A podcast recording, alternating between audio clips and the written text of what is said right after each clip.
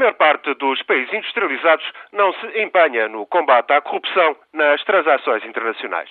É esta a conclusão de um estudo da Transparência Internacional sobre a aplicação da Convenção da OCDE contra o suborno de funcionários públicos, uma convenção que foi adotada em 1997. A Transparência Internacional é uma das mais fidedignas instituições nestas matérias e, portanto, cumpre dar atenção às suas investigações.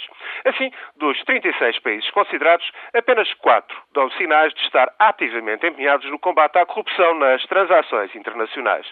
São eles os Estados Unidos, a Alemanha, a Suíça e a Noruega.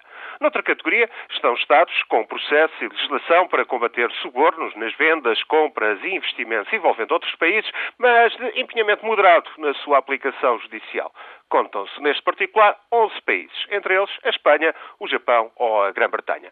Finalmente, na fatídica categoria dos que pouco ou nada têm feito contra os subornos que vêm de fora e se pagam lá fora a funcionários públicos, temos 21 países. Entre eles está Portugal, ao lado da Turquia, do Brasil e até do Canadá e da Nova Zelândia, de quem, por sinal, se esperava melhor exemplo. Diz a Transparência Internacional que em Portugal as auditorias financeiras e o controle orçamental são coisa frágil. A lavagem de dinheiro, por outro lado, arrisca penas pesadas, mas o controle, de facto, é escasso.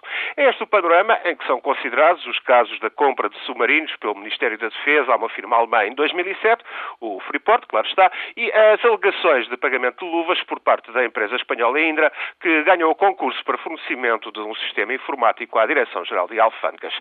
Considera a Transparência Internacional não existirem provas conclusivas de interferências políticas nas investigações em curso, mas faz também notar que em Portugal reina a desconfiança pública quanto à imparcialidade do sistema judicial.